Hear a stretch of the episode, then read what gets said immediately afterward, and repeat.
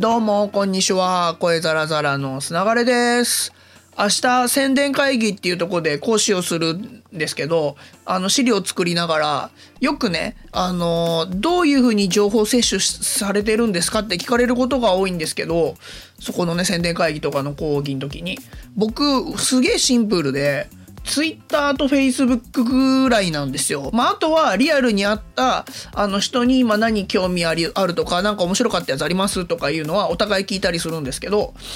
そうで、ツイッターとかフェイスブック見てると、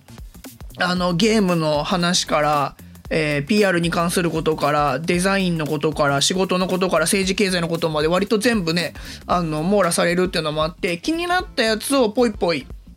Gmail に送っといたりとか、あと自分用のスラックに送っといたりして、後で2、3時間ぐらいかけて全部見るっていうのを、週1かできなかったら2週に1回ぐらいでやるんですけど、で、すぐ見なきゃいけないやつはすぐ見て、あの、もちろんね、対応とか、あの、することがあればするんですけど、まあ、速報系はね。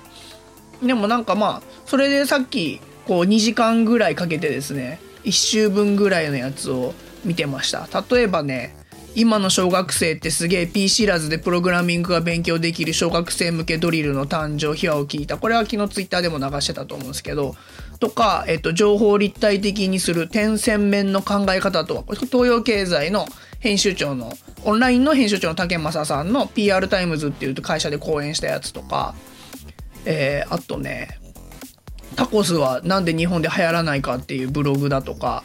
えーミシュラン三つ星を世界最年少で獲得した記載星返上の真意は？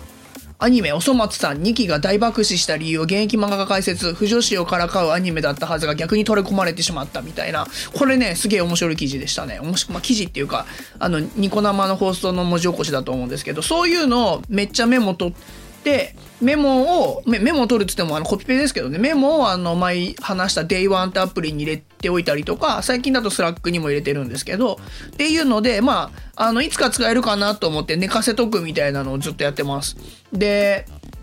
僕あの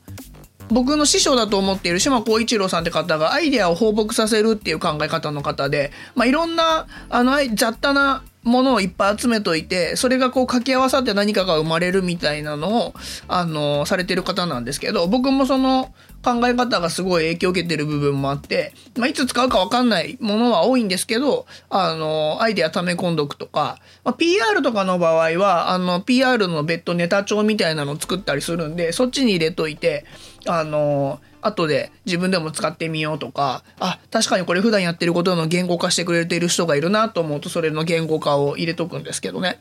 まあ、そういう感じでこう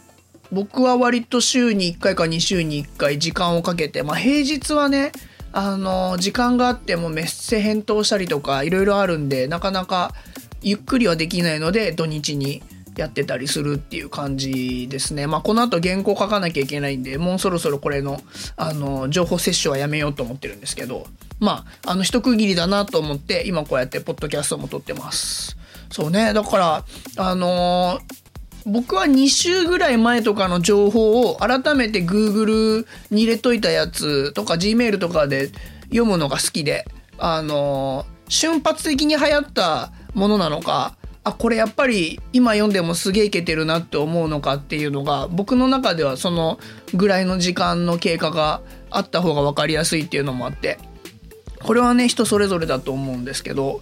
そうだから皆さんねどういうふうに情報を摂取されてるんですかね。僕もあの他の人がどういうふうにやってるのかを気になってるんで是非あのこういうのやってるよっていうのがあれば教えていただければなと思います。まあ一番面白いのは直で人に会ってその人しか知らないとかその人が今超興味持ってる話とかを聞くのが一番あの面白いしあの一番こう理解もしやすいし好きなんですけどね。ということで、えー今日はあの情報摂取の話をさせていただきました。えー明日宣伝会議の講師120分から180分になったんで頑張ってきます。ということで、えー今日はこの辺でまた明日ほいじゃったら